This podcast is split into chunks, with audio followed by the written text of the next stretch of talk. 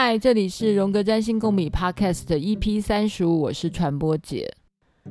传播姐在这里先警告各位，这一集是两个传播姐妹喝了酒又吃了洋芋片的瞎哈拉。如果不喜欢闲聊内容的，请勿入。今天是一个非常水象宫位的风格跟主题，四八十二宫，非常的巨蟹、天蝎、双鱼的滋味，尤其是非常的双鱼，因为我今天邀请到的客人就是一个双鱼座。今天的主题就是水象宫位的人到底在想什么？好，来 Y Y 给大家听一下你的声音长什么样的。Hello，大家好，我是 Y Y。既然要聊四八十二宫呢，我们再复习一下第四宫。第四宫除了是原生家庭家的概念，因为它是巨蟹座的滋味，是月亮的滋味，它同时代表的是我们的根源。讲根源就非常的深厚了，因为他们就是直逼我们灵魂的核心。叫根源，所以谈祖先啊，也是第四宫，有没有？第八宫，天蝎座的滋味，冥王星的滋味，而冥王星又是死神啊，所以第八宫跟生死都有相关。第十二宫就是潜意识了，非常非常潜意识的一个宫，它是海王星的滋味，是双鱼座的滋味。我的行星在第四宫的很多，Y Y 的星在第八宫跟第十二宫很多，所以我们今天的聊天室呢，就充满了潜意识风格。大家知道水还有什么象征吗？其实水面就像一面镜子，水往往还可以反射出别人的样子。所以当我看到 Y Y 的时候，觉得它还挺像我的镜子，你搞不好像是我一个很特别的一面镜子，嗯，但是后来特别的一面镜子的时候，我就不知道，我就突然灵机一动，觉得你像我的哈哈镜，或照妖镜，或是凸透镜，或者是万花筒的那种三棱镜，就是是不是我就是可以？就是让别人跟我就是讲话，或者是就是面对我的时候，会就是呈现就是可能原本不是他像照镜子那样的原本的样子，可能会比较扭曲，或者是有比较突兀的东西，就是发掘另外一个他自己的样子，是这样吗？有可能的，嗯，或是看到一些可能他觉得很像是他，但是他没有看过的样子。比如说你刚才好像猜中我是天秤。那你这个直觉怎么来的？其实我好像也没有很了解天秤座到底是怎么样的特质或什么的，但就觉得好像是，就不知道为什么，就可能直觉，然后可能跟我之就是之前有想认知的天秤座，我现在讲不出来，但是就是可能会觉得你可能就是这样子，这样算直觉对不对？还是只是胡说啊？不胡说八道就蛮容易是直觉的，嗯，因为我蛮喜欢就是说一些垃圾话。然后我记得以前你有说，就是我讲的话，就是就是开玩笑话，搞不好都是比较真实的话，比我就是正常讲的话还还还真实。然后你那时候还说我画的画，搞不好都比我讲出来的话还要真实，就是手画的那个画图的画。然后我那时候有一点点吓到，就想说。天呐，感感觉可能真的是哦，因为很多事情讲了，我们都不觉得，有时候是就是不知道为什么就讲了那句话，或者是讲的话可能也不是我想要讲的，有时候我会讲出那种不是我想要讲的话，我我不知道为什么会这样子。然后画画，我想说，搞不好就真的可以透过看我的画，可以看到比较真实，我真正我的想法，或者是我我的感觉。我们今天其实的主题啊，是要采访一个第八宫跟第十二宫非常被强调的人，Y Y。他虽然说他自己从来没有什么灵异传奇，然后也没有什么神秘事件，但是他经常就是有一些我觉得很灵通的表现，然后他也不知道那些东西哪里来的，那些东西就是直觉力来的，因为他第八宫真的太强了，他十二宫也很强，而且我刚才好像看了一下，你总共有八颗，三颗啦，你刚刚。那个画面实在太好笑了，你拿着薯片，然后你的脸很像小丸子，这是应该不是用录音的，我觉得应该要拍一个影片，有多荒谬？我觉得太荒谬了。对，怎样荒谬？就是你刚刚的，你刚刚的表情，然后你又拿着一个薯片，然后很认真，然后很接近靠近我的脸，然后讲那些话。然后那个神情实在太有趣了。你有七颗行星，通通掉在水象宫位。水象水象宫位，水象宫位就是第四宫、第八宫、第十二宫。水象宫位就是所谓潜意识的宫位，最最流动的宫位吗？最不确定的宫位。最胡说八道的宫位，最乱七八糟，最怪力乱神，跟最不知所云，嗯、迷迷糊糊，搞不清楚，对，就要潜意识宫位。哦，尤其是八宫跟十二宫，其实四宫也一样啦。四宫就是，其实四宫就是我们的家。我们来复习嘛，四宫就是我们的原生家庭，家是巨蟹座的滋味，是月亮的滋味。第八宫就是谈生死性，别人的遗产，因为八宫的对面，八宫是二宫的对面嘛，二宫是自己的钱嘛，自己的价值，八宫是属于我别人的钱或是我们的啦，ours 嘛，二宫是我的，八宫是我们的或是别人给的。因为有有有另外一个他者加进来嘛，所以有可能八宫我们也会说谁给你很多遗产，那是八宫，你会收到很多遗产，那也是八宫。但八宫另外一个很重要的就是关于死亡、关于宗教，还有关于性 （sex）。八宫就是天蝎座的滋味，还有冥王星的滋味。所以八宫很强的人，就是天蝎座特质很强的人。然后你呢？我，所以我是天蝎座很强的滋味的的人，因为八宫嘛。那我现在的主管他就是天蝎座，我怎么感觉我跟他不太对盘呢、啊？他讲话都支支吾吾，然后嗯都不太讲清楚，我觉得很辛苦哎、欸。我也是天蝎座哎，我忘记你是天蝎座了，我以为你是。我跟你讲，天蝎座跟。你你自己是一个天，你自己是一个双鱼座嘛？嗯、双鱼座百百种，天蝎座也百百种，天秤座也百百种，射手座也百百种。难难怪，因为我想说，我有跟一些就是朋友天蝎座，好像蛮合的，怎么跟那个主管就是有点不好沟通的感觉？对啊，所以你看你的火星。天王、土、海王，通通在第八宫哎，四个星都在第八宫，所以就是天蝎座很强，天蝎座很强的人，天蝎座的滋味很强。那天蝎座的滋味是怎么样啊？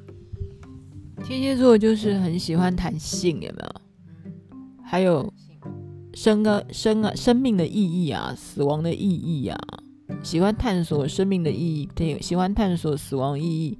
喜欢探索灵魂的意义啊，都是天蝎座的滋味。对，而且什么事情都可以想得很深啊，是天蝎座的滋味啊。就是很很很有一个倾向，想要把事情都想得很深、很复杂跟很深的。你会觉得自己好优秀哦。我觉得如果是这样的话，生活的感觉很辛苦哎。但是你你有什么事情都想得很复杂或很深吗？你是这样子的滋味的人吗？嗯，因为你你太阳是天蝎的话，嗯嗯，你是这样子的人。是，我是，我是很，只要我愿意想，或是我喜欢把事情都想得很深。你也是吧？你之所以会跟我这样对话，我觉得我是一个不太喜欢动脑筋想事情的人哎、欸。我就是尽量可以无脑或者什么的话，放空的话，我就是大概应该会是这样。因为想很深的话，感觉有点痛痛苦，会觉得好像是一种折磨。还是还是我误会我自己了？还是你已经被折磨了？嗯，那也有可能。你已经被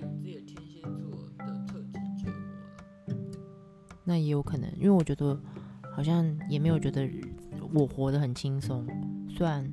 看起来好像很轻松，是让你活得很沉重的，就没就不知道为什么莫名也没有觉得特别轻松，所以也许我真第八宫人就是这样子哦，真的、哦，就是莫名的不轻松。我告诉你，你的你的心，你的第八宫里面的心只有一颗比较轻松，叫做海王星，其他你的火星、天王星跟土星通通合相哎。那那代表什么？通通都合相的话，这三颗星的能量很强哎，是会很折磨自己吗？还蛮折磨的呀。那那我要怎么办？我想要轻轻哦，会不会因为这样，所以我人生才一直想要追求轻松啊、放松的感觉？因为我一直一一直可能没有办法这样子。所以我才会幻望，就是想象，就是希望自己可以过这样的生活，或是往那个方向走。当然，当然，因为还好有一颗星，就是海王星。海王星有消融的作用，海王星有点像是海王星，你把它想成是一块，是一个雾或大棉花。所以当很痛苦的。很痛苦的情境之下，然后但是你是在雾里面很痛苦，也许你的感受会稍微好一点，就是看不太清楚的痛苦。对，就是看不太清楚的痛苦，你都不知道它是怎么样来的痛苦，那个才痛苦吧？你不知道你在痛苦什么，哎。然后就默默，就像你觉得很忧伤，或者觉得很忧郁，可是你不知道为什么会这样。你明明也没有什么值得忧伤、忧郁的事情，可是你心里就是觉得忧伤、忧郁，这样不是很很不知道到底为什么吗？你觉得这是你自己吗？我觉得是我自己，而且是从小好像就有这种感觉，就也没什么不可，我人生也是顺遂的啊，家庭也没有什么问，就是。带给我什么问题，或者是让我很辛苦之类，可是总会觉得自己好像就是有一种可能比较忧伤，会觉得闷闷不乐，或者是不太开心的状态，还蛮容易会有的。但你不知道为什么啊？因为你不应该有这些东西的，你就是就是家庭环境也是正常，然后什么都正常，没有什么让你应该会变成这样，但是就是有，所以很奇怪。你就是。火星、天王星、土星，然后跟海王星，通通都在第八宫。就是火星加天王星加土星，就是一个像是火星加天王星哦，其实就是那种很想随时随地可以翻脸革命，把盘子摔破，然后。上一分钟好像想要去放鞭炮，下一分钟可能就想要把自己关起来。我上一分钟想要去纽约，下一分钟想要去雪梨，就是火星跟天王星碰在一起，就是风风火火，然后很想要求力求改变。因为我刚才讲了嘛，火星是母羊座的滋味，天王星是水瓶座的滋味。土星是摩羯座的滋味，然后你这三颗星通通粘在一起是合相，代表这三种力量合在一起的时候，你就不就变成矛盾的？对，非常矛盾，而且有时候会痛苦啊，因为火土也会痛苦啊。火天的话是有革命特质，就是很想要改变的特质，然后当然。阻挡你，有可能变阻挡，没有错。但这三个会不会同时作用，或是交错作用，可能都有吧。交互作用，比如说今天可能是火土比较多，明天可能是火天比较多。但也许好或不好是，他们也许通通遇到了双鱼座，就是我讲的海王星特质的时候，也许会让你又在雾里，然后可以假装看不见。你说自欺欺人吗？对，自欺欺人。你有这样的特质吗？你自己再自我分析一下。自自欺欺人，我有点不太清楚，但是就是活，就是有点在雾里的感觉，也是蛮常有的，就是好像也不太清楚到底自己是怎么样子，然后或者在想什么，没有很清，可以很清楚的，就是讲出来，或是知道自己在想什么，有点搞不清楚，一直搞不清楚状况的感觉。但你知道你有很多情绪，但你分辨不出来，然后你也讲不出来。所以我可能因为这样，然后才很想了解我，了解自己，因为我一直觉得感觉就是可能都搞不清楚自己到底是怎么样子，所以才会去学那个催眠，想要了解自己。也许也是因为这样，然后我才会这么渴望的，就是只要遇遇到可能别人分析我，或者是可以让我更了解自己可能不同面向的时候，我就会非常的有兴趣，然后想知道，想探讨自己到底是怎么样，因为一直可能一直自己都很模糊。嗯，人贵自知，你知道吗？就是你越想要了解自己嘛，就越了解不到，是不是？越了解不到没有不好啊，因为你会了解不到，原来自己这么难了解。哦，那我应该要怎么办？也没有应该要怎么办。就继续了解自己啊，因为了解自己是一个百年大计，你知道吗？要了解到你死的那一天呢、欸，你连这，你连要到死掉的那一天呐、啊，你都要好好体会哦。原来你死掉的经验是这样。那可是了解自己到底有什么，就是有什么用处啊？如果这样子的话，了解自己会让自己舒服很多。所以我现在一直没有很舒服，就是因为我不太了解自己，是吗？诶，对啊，因为而且另外一个层面是你还要接受自己，哦、接受自己就是一个这样子的状态，这样子的人接受自己就是不太清楚。嗯，天哪！讲完之后觉得有点可怜，怎么会这样？这是人中精品的，什么叫人中精品？你知道吗？摸不透吗？然后自己也摸不透吗？对，或是说越矛盾的人越是人中精品，所以我有很可能可以成为什么大师，来骗一些钱，没有错。我希望你以后不要骗人家钱，骗个色，很适合骗东西，可以骗色，真的是这样子，你。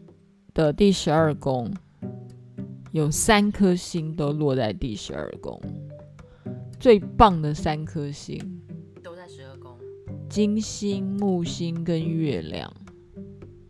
金星我们知道了嘛？金星就是天秤座的滋味跟金牛座的滋味是爱情，然后还有木星。木星就是一颗幸运之神嘛，木星是射手座，射手座的滋味，对不对？木星是第九宫的滋味，就是射手座就是可以让你一天到晚趴趴走啊，出国玩啊，然后学习高深的知识啊，就是木星嘛。但木星你也掉到第十二宫，还有一个月亮，月亮本来就是月亮本来就是潜意识，所以月亮月亮又进入十二宫。通常有人月亮进入第十二宫的人啊，是跟母亲不熟，母亲有距离，就是掉到第十二宫的行星，通常的解释就是掉入了一个深渊，掉入了一个潜意识。因为十二宫就是双鱼座的滋味嘛，就是一个什么，就是潜意识。十二宫我们传统上我们就是觉得这是一个玄秘宫，然后它跟进入精神病院啊，住院啊，进入监牢有关，所以传统上的十二宫是一个精神分裂的宫，是一个凶宫。但我现在当然不做这么解释嘛，因为人家川普也有很多星在第十二宫啊，人家也是一个成功的、成功的总统，好吗？你懂我意思吗？所以就是说，但是十二宫就是一个所谓的潜意识的宫位啊，是一个玄秘的。然后你这么三颗这么重要的宫，通通都在十二宫。那代表我是我是一个神秘的人吗？不，你就是要好好做自我探索的人。我我就很适合做自我探索。你会有一个很强烈的想要自我探索的欲望跟动机。那这三颗星碰在一起也有关联吗？还是没有？你这三颗星并没有合相啦，但是你的月亮跟木星是合相的。木月亮跟木星。月亮代表一个人的情绪嘛，嗯，对不对？然后木星就是扩大嘛，对，是幸运之星，所以你的情绪可以被扩大，所以我很幸运。不，你的情绪可以被扩大，或者是说你的内心的世界、内心的想象是可以扩大的。其实你是一个艺术家啊，哦，我很希望我是。对啊，你是可以做艺术发展的人啊。我可以做什么艺术发展呢、啊？你不是在画画？哦，对，我我想到这件事情，就是我前阵子去采访一个就是一那个木雕艺术家，然后他就我就问他说，那他的灵感都都是怎么出来的？然后他说他是在真的是半睡半醒之间，会突然有一个就是灵光乍现。他说如果他是刻意去想。那那个东西要怎么做的话，他在做那个东西的时候一定会很困难，然后做不好，然后就是或者是很难就是达成。但是他通常如果是那个就是睡梦之间，然后灵光一现的话，他就是要做的那个作品就很容马上啪啪啪啪啪，全部就可以组合在一起。然后他就跟我说，他觉得也不是他的灵感，也不是他的想象，他觉得他本身就是一个载体，然后是有人把那个东西就透过他，然后。变成那个作品，并不是他的想法，或者是他他自己的东西。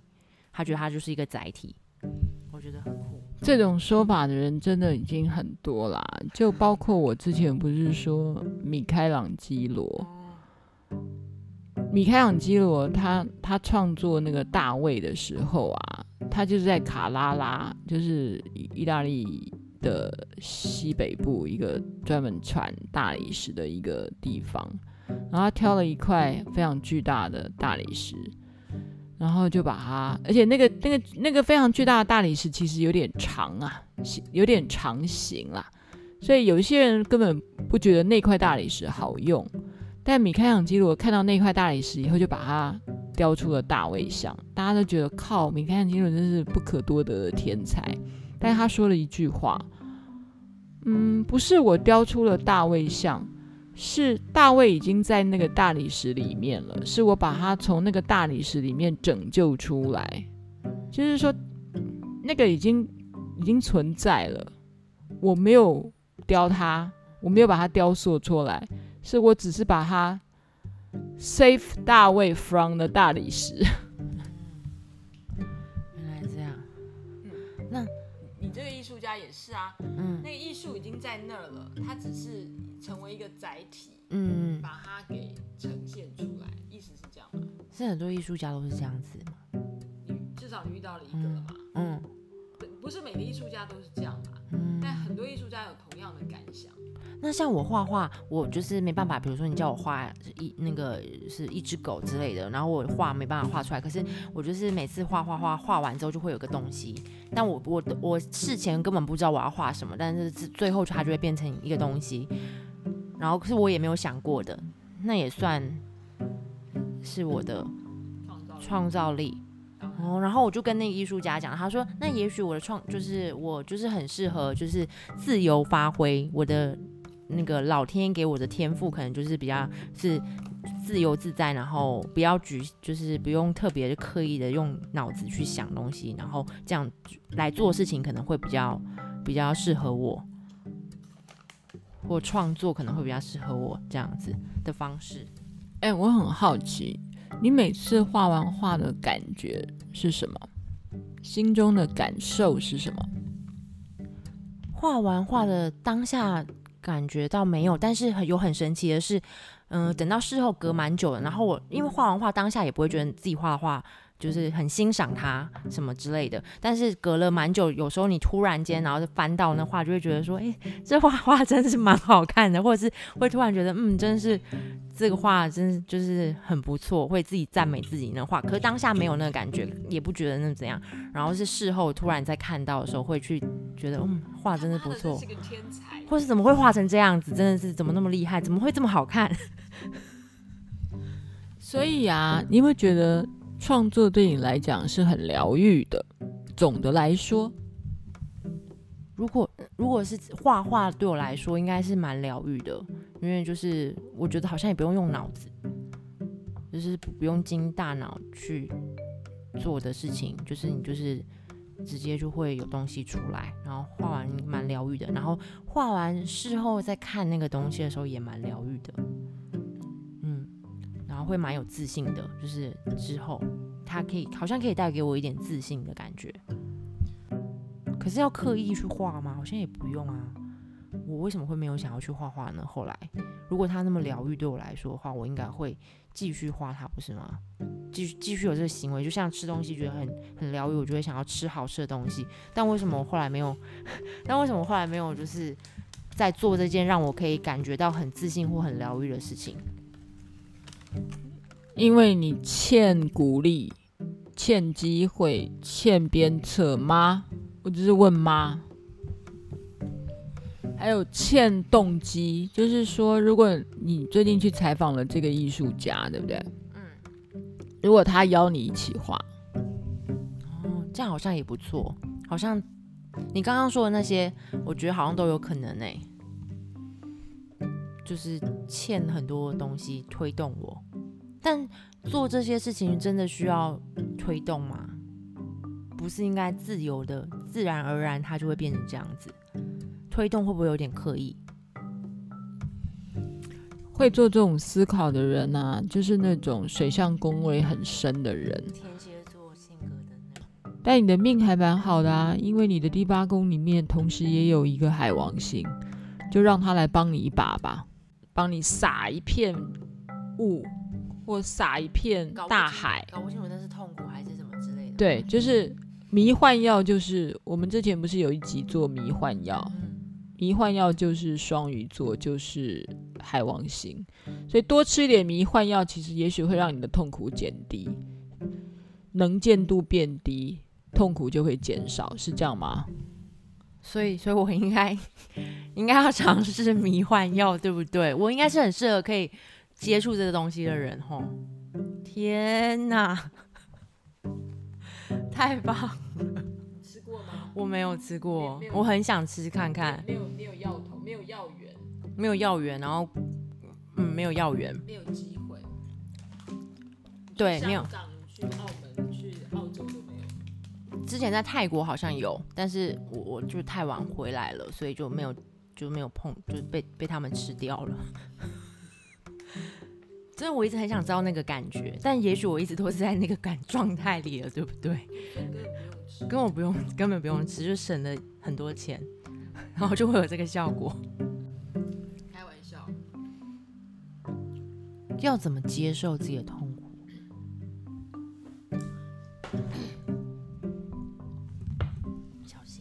这就是一个很优秀的水象星座的人会问的问题。要怎么接受痛苦啊？我们通常在书上念到的都是一些口号式的，对不对？你要接受你自己啊，你要爱你自己，这都是屁话。因为这些屁话说不出他的操作模式，还有他的那个心理机制的转化。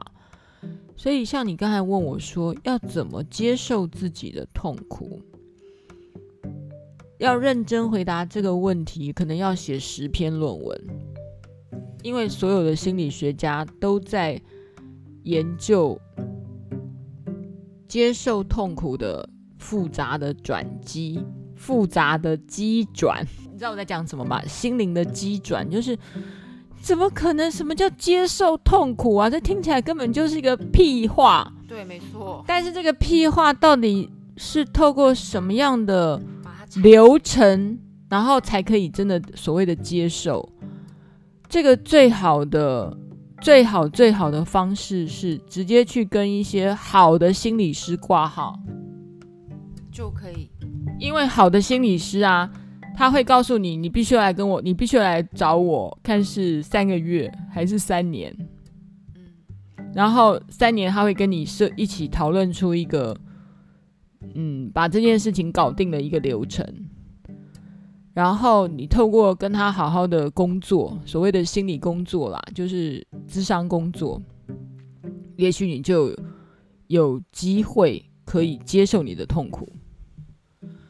我讲真的哦，我当然相信有些有时候去做一些巫术也有可能啦，就是萨满的巫术啊，或是譬如说有一些譬如说叫家族排列啊，或是各式各样的灵魂的。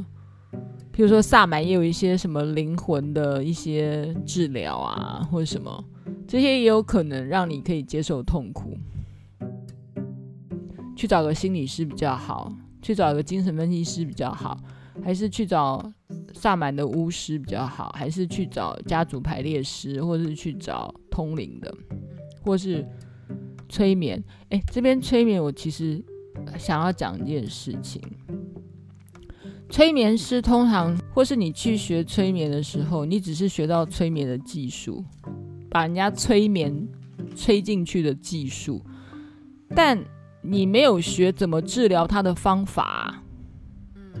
我们通常，譬如说我我也学过催眠，我们去学催眠的时候，我们拿到所谓催眠师的执照，我们只拥有催眠别人的方法，但我们并没有催眠或治疗别人的技术。你也许是一个很厉害，就把人家带到催眠的那种 state 催眠状态的一个催眠师，但是你把人家带到那个催眠师的状态，你却不会治疗别人，那。不是没有用，你还害了别人，或是你就是虚晃一招，你把人家对到一个催眠的情况，但是你不知道怎么在那边跟他做一个治疗的流程。也许你把他带到那个情况的时候。他会觉得你好神哦，但事实上，如果你没有在他的带进催眠那个意识做一个好的治疗，那是无效的，甚至于很危险，因为你把人家乱带到一个所谓无意识的状态或潜意识的状态，但是你没有好好处理它，那为什么很危险？也许你就把人家搞疯了，或者你把人家混乱掉，混乱混乱掉了。但也许也没有那么严重啊，因为你反正你的技巧也没那么高。但重重点不是你技巧也没有那么高，如果对方是一个情绪满满的人，然后你还不会收拾，那其实很惨哎。就是对方如果是一个情绪打开了，但是对你对你是你无法收拾，对，也许很惨哎。我遇到的好像都是这样子。如果你是一个训练有素的心理师，你就会知道。他现在发生了什么事？然后你要怎么跟他对话？然后你要理解他现在发生了什么情况。但如果你根本没有这个心理学的训练，或是没有某一某一种层次的专业训练，你把人家带到那边去，你其实是在胡搞瞎搞。所以你去找了催眠师。不能是江湖术士，不，你把他当你，你去找了催眠师，但是这个催眠师毫无治疗的能力，或是毫无治疗的专业，那那比较像是你只是去做个观落音的体验而已。他没有治疗的能力，我的建议就是去找心理师。心理师跟催眠师的差别在哪里？差很大，一个是。一个是我没有心理师的证照，因为那必须要有一个很严密的训练啦。但你我，比如说我真的就有催眠师的所谓 license 嘛，那这个东西就是任何人都可以很容易就发了嘛。比如说我们都有 NGH 的催眠师执照，我也有一张啊，你也可以有一张啊，不难啊，只要缴缴钱，然后做一点。做一点功课，就是按照老师教你讲的功课，你就可以有个催眠师的执照。我也有啊。你也可以马上就有啦，只要你交钱，然后把功课做完就会有啦。但我们都有可能简单把人家催眠到进入到催眠的能力，但是但是你要你要跟他做一个好的治疗，你要利用那个催眠的状态帮他做一个治疗，就是完全两码子的事。专业还是有个专业性的治疗的方式跟治疗的流程嘛。那你现在跟我瞎哈拉，那其实只是朋友之间的。但是如果你找到一个好的心理师，那是那是完全两码子的事。我们千万不要忽略专业心理师的专业，他就可以比较深入进去。他不止深入嘛，就是他可以告诉你。你们的治疗疗效会是什么吗？或是他，你可以跟他讨论。我想要什么效果？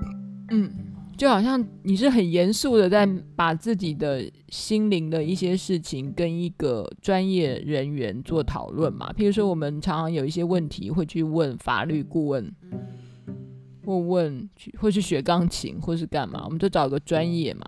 那你跟这个学钢琴老师就会讨论说，我是不是学一年以后我就可以弹奏鸣曲？然后他就会看一看你的程度，然后分析一下说，可以哦。如果你一年就要弹奏鸣曲的话，你要按照我的 schedule 来学习，所以这叫专业啊。那至于你只是平常跟我来瞎哈拉聊聊天，瞎哈拉聊聊天，可能我们就我们没有目的。但我不是说这不疗愈，但是我们没有没有认真的进入一个想要解决一个事情的流程嘛。那都通常都是要这么长时间才能够完成那个疗程，是不是？你要去跟你的心理师做讨论。嗯，那通常都是怎么样啊？假装。现在你是心理师？没有，我其实我因为我自己找过心理师嘛，嗯、然后我也认识很多心理师啊，嗯、所以我我我找了心理师。第一个我找过心理师，第二个是我也找过分析师，就是心理分析师，就是我说我那时候在苏黎世的荣格派的心理分析师嘛，做分析的关系其实是一辈子的耶，一辈子真的是真的可以期待一辈子哎。就是有一些人做分析是分析一辈子，譬如说十年，花十年的时间来分析吗？嗯，那是分析什么？你可以大概讲一下那个，就是就是你每个礼拜，就是我每个礼拜，其实我曾经有一度是，其实我换过分析师啦，哈。然后我讲的是现在我觉得我跟的比较久的分析师是有一个是我每个礼拜去两次，然后每一次去一个小时。然后我就坐下来，然后就跟他聊我的状况、我的近况。然后最重要是，我可能会聊我的梦，因为如果是荣格派的心理分析是聊梦嘛。然后他就会分析我的情况，然后我有疑问我就问他。然后再来就是一个礼拜去一次嘛，其实一个礼拜去两次真的还蛮有有点累了。但很多的精神分析。譬如说，弗洛伊德的精神分析，真的一个礼拜要去两次，哎，然后去多久？可能真的要去到一两三年，哎，就是台湾有一些精神分析的训练，至少他们可能真的都去跟一个固定的精神分析师去去分析了三年。那那个分析师问问问你问题吗？还是说你们一起讨论一些东西？就是你跟他聊你最近在想什么，然后你最近的状况，然后你的成长的历程，然后他透过这些来帮你分析。对，他会说你现在是什么情况。那需要到这么长时间，是因为每次问的问题都不一样，因为你们必须要认识跟累积，就是你们必须要建立一些关系，建建立一个移情的关系，然后透过移情的关系来做治疗。譬如说。移情的关系，譬如说你现在要解决你跟你爸的关系，结果聊聊以后发现，你就会把你的治疗师当你爸，然后他就透过我，我好像成为你爸爸这样的角色，我跟你做互动，所以也许对，也许你们俩，也许这样透过这样的互动之外，你真的好像可以解决你跟你爸爸，你真正爸爸之间的关系。我我只是举个例子，什么叫移情啦？对，利用移情的关系来做心理治疗。那通常就是很多心理治疗都是用这种移情的关系，是不是？这是一种治疗的方式之一。嗯，那这个跟那个家族排列是不是就是家族排列就是这样子吗？不然我其实会一直以为他是什么？为什么莫名他就可以变成我妈这种附身的感觉？我一直有点不了解。哎，你有去过家族排列？没有，我只是大略好像看了一下那个东西，会觉得说是在附身吗？还是说在演一场什么戏？为什么他可以就瞬间可以感变成当事人那个感受？然后表现出来，让我觉得非常神奇。我觉得家族排列哦，家族排列当然也有一套它的理论啦，但家族排列对我来讲，它叫做灵魂工作。家族排列师他自称他是灵魂工作者啦，就是说他。他改变你的生命的方式是瞧你的灵魂，然后他瞧那些无形的东西，然后无形的东西怎么来怎么来展现呢？就是就是你去一个家族排列场嘛，然后你把你的问题提出来，但是一个排列场里面可能假设有十个人，然后这时候排列师就会。叫其中的好一三五，我假设十个人编号一到十号，他就讲一三五你出来，然后一你做这个人的，譬如说你想要问你你跟你男朋友之间的关系，然后一你来做男朋友，三你就来做这个女生，譬如说就来做 Y Y，五你来做这个男朋友的妈妈。假设因为你跟他你的关系里面，他这个治疗师发现你们中间可能卡着男朋友的妈妈这个角色，所以就会把五给呼唤出来来。代表男朋友的妈妈，然后这时候在场上，他就会让你们排列一下，然后感受一下那个气场或是灵魂的动线。他有一套很专业的训练啦，也是一套专业的训练，但是他的理论大概就是在灵魂层次上做一些治疗。这个也算是心心理。这当然也是所谓一些身心灵的治疗，但是，譬如说你站在那里看着自己那些代表被排列，它搞不好有一些戏剧治疗的功能在里面呢。所以每一种治疗其实它 involve 到的层次都很很广啊，也不是很单一单一。即便我们说家族排列有可能是灵魂层次的治疗。但我宁可把它想成更复杂，它搞不好也有戏剧治疗的效果，因为他真的就是排一场戏嘛。嗯，那那你有做过吗？家族排列，你有体验过吗？有哎、欸，那是什么感觉啊？还蛮神奇的、啊，被附身的感觉。但他们这些人根本不认识你哦，跟你非亲非故，他们只是被老师绕来排成一圈，外面的。我们会称呼他为代表啦，代表的意思就是你可能代表代表人、代表神、代表鬼或代表什么嘛，就是一个被有代表性的一个角色。对，没有错，他就是一个角色。那你那时候体验的感觉是什么？你是有你的灵魂有什么感受吗？当代表的时候？当代表的时候，我嗯，当代表的时候，我其实我跟你讲，我你现在问我，其实已经很。我已经很模糊了，因为很很太久以前了。但是我的确是现在想到，我曾经代表别人的死神。这时候老师就说：“哎，他需要一个死神，就是你，你出来，你站在那边，你当死神。”所以我当过人家的死，我当过别人生命中的死神。那是什么感觉？我还蛮称职的。就是一个天蝎座啊，天蝎座就是一个很称职的死神呢、啊。这 for sure, certainly，那你那时候有什么行为吗？你自己有被吓到吗？比如说，我就觉得我很称职的，直直挺挺的，而且穿黑色的衣服站在那里。那天我想我很爱穿黑色的衣服啦，所以那天我一定也穿黑色的衣服。我猜啦，我现在觉得是这样子。那你说很称职是为什么？就是。你我这个人看起来如果严严肃肃的站在那里，你不觉得我不像死神吗？地狱来的使者吗？是地狱来，你不觉得很像吗？好像有一点。那那你那时候会有就是突然自己说出什么话或者什么的吗？没有，你就只是站在那里，感觉自己就是一个地狱使者的看着他，站在那里，然后、嗯、可能会。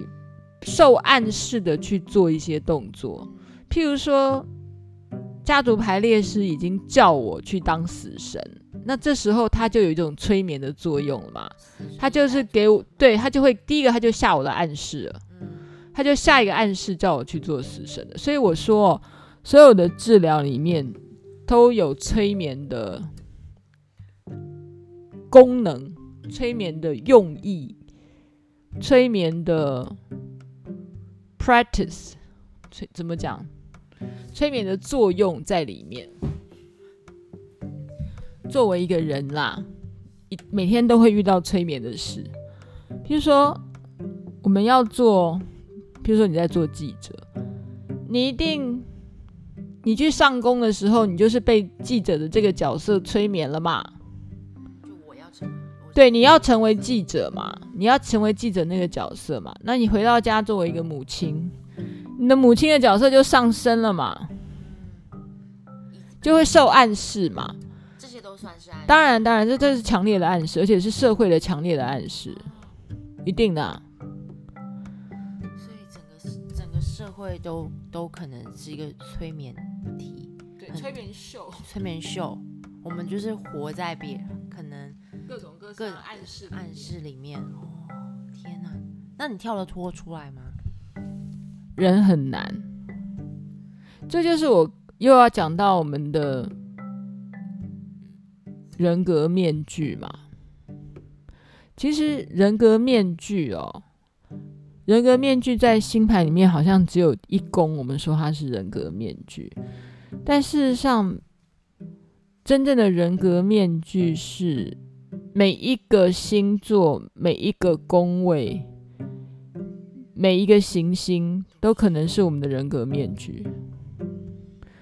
我们谈恋爱的时候有一张人格面具，我们做女儿的时候有一个人格面具，我们做太太的时候有一个人格面具，我们做员工的时候有一个人格面具。然后，如果你变成成为一个主管，或是你变成人家的学姐，你有一个人格面具。迷一个姐姐的时候，你是不是想教弟弟？那时候人姐姐人格面具又出现了。那如果我们都拿掉这些面具，我们会不会就是不认识自己，或不知道自己到底是什么样子了？对啊，因为因为我们得透过个面具来跟社会互动，不是吗？嗯，那你有遇过没有面具的人吗？你这个问的还蛮好的。就是假设我跟你成为二十年的夫妻，然后你，但我跟你讲，二十年的夫妻还是彼此都有一张面具，我觉得很难很难。就是譬如说我跟你在一起相处的时候，就会有个样子。对，即但当然有可能，我们因为我们在各式各样不同的场合都相处过了，所以你有可能认识过我很多种面相。面相。所以，相对我们来讲，我们的我们我们彼此认识的广，就不会你只看到我一张面具，就是哦，我好像是你的主管，没有，或者我只是没有，就是你可以看到很多不同的面相。那完全真的就是人拿掉面具，你代表是不是就等于是真的很认识自己，然后？不需要靠这些东西，然后来了解，能来了解，知道自己是一个什么样子的人。你你讲的这个境界，就是也可以这么讲吧，就是涅槃嘛。那涅槃在荣格来讲，就是个体化历程，你已经完成了个体化历程。完成的个体化历程就是内外要整合啊，就是你每一张面具都要整合啊，你不要再见人说人话，见鬼说鬼话，你到哪都可以秀出同一个样貌，那就是涅槃状态，那超难啊，那就是成道成仙了，就是就不是人了，就是仙了，就是佛了。对，没有错，就是佛。你你刚才讲对，就是佛，就是一种很难啦，很难。那那你目前发现了自己有几个面具？我今天我觉得有两千三百五十个。你是乱说的吧？明天可能有一万个。每天每天都不一样，每天发现的东西都不一样。那你会不会觉得很有趣？一直在发掘不同自己的面具？好了，我这当然是开玩笑的啦。但是人贵自知，如果你每天呢，在在演出一张面具的时候，你马上有意识知道自己拿出哪一张面试面具来，诶，代表你你道行还蛮高的，因为你在觉察，你时时刻刻在觉察。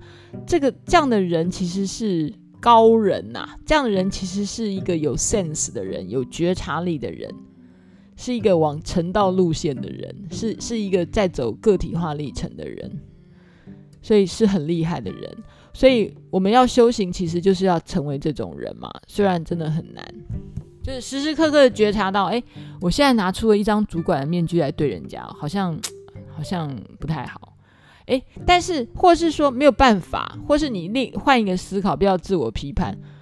没办法，我就在生活，所以我得拿出一张主管的面具来对待一个人，或是说我现在得拿出一张嗯谈生意的面具来面对你，不然我根本不然我根本谈不到这个生意嘛。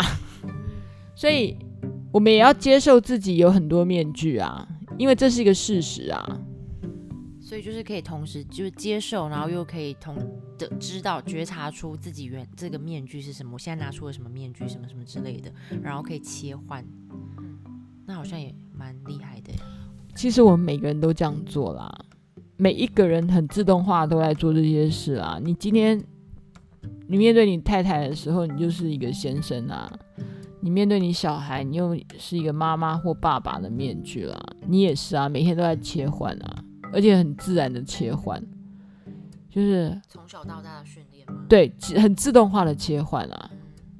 对，你在混帮派的时候，你在学校可能是一条虫，但是你下班后或是你下课后，有可能是一条龙，因为你混的混的圈子不一样了。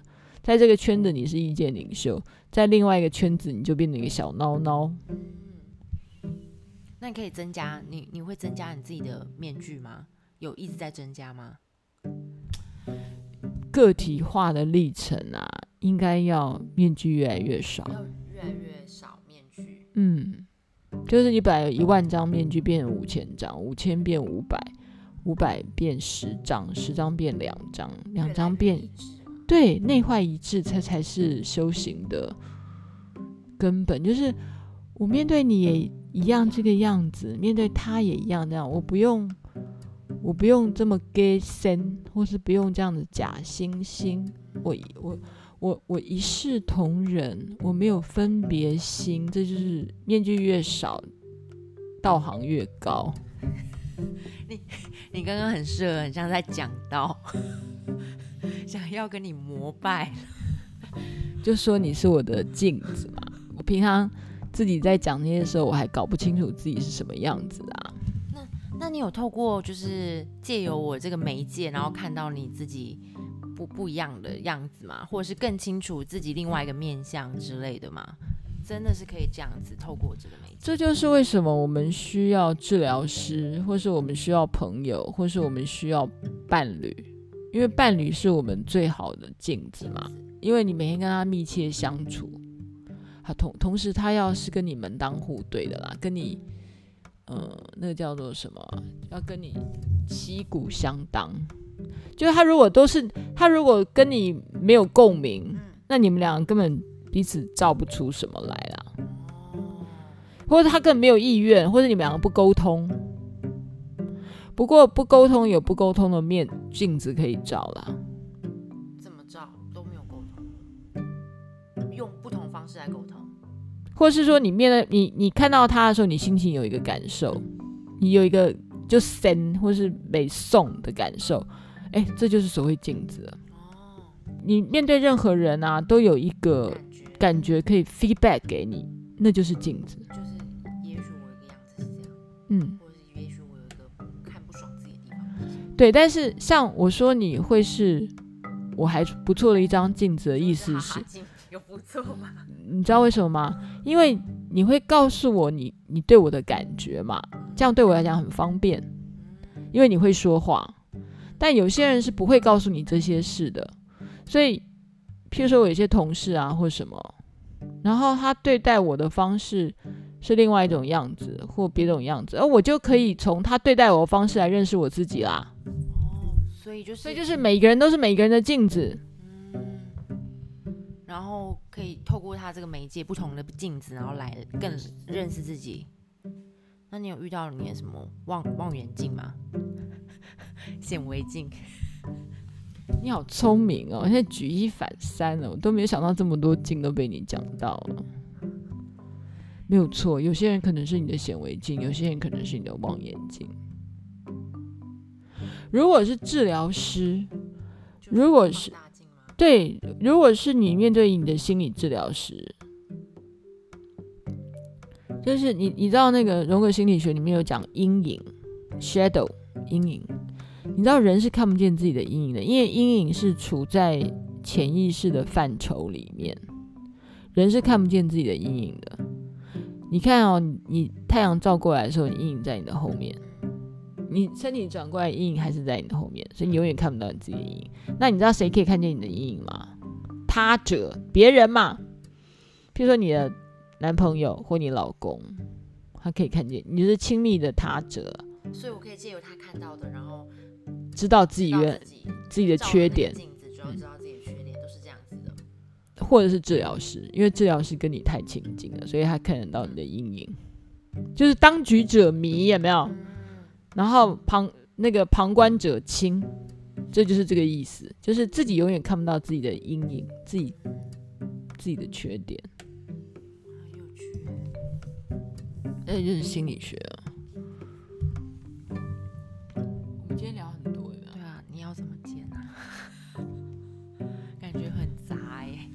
好了，我们今天收掉了，好了，所以我们今天很开心来。实际的来跟一个水象宫位很强的 YY 做了一个深度的心灵之旅，讲一下你今天聊天完以后的感想。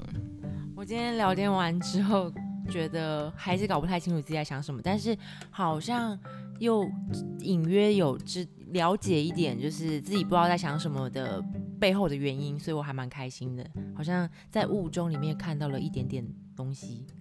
虽然还是看不太清楚，不过很开心这样聊天。好喽，那我们下次见。感谢大家忍受我们今天毫无章法的四八十二宫式的聊天方法。我们今天真的是四八十二，因为我第四宫蛮强的，然后 Y Y 是八跟八宫跟十二宫超强的，就是我们这两个人加起来，大概有一百颗行星都在这三个宫位，四八十二。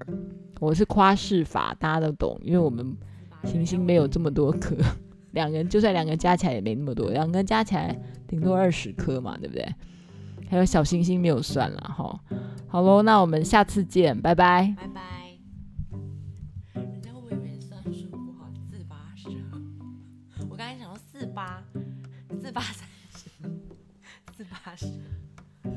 四八十二宫。不是四乘以八三十二，这就是这就是这就是一个那种那个突然就跑到潜意识去里面，突然跑在太空行走里面的 Y Y 就会突然讲这种奇怪的话。好了，其实像那种这种想象力、想象力啊，或是这种无厘头，都是需要靠四八十二宫的人。四八十二宫，四八三十二。数学很好哦，拜拜，拜拜。原来都是这样子哦，天哪！所以平常听你的声音，你都是这么接近的在跟我们讲话哎。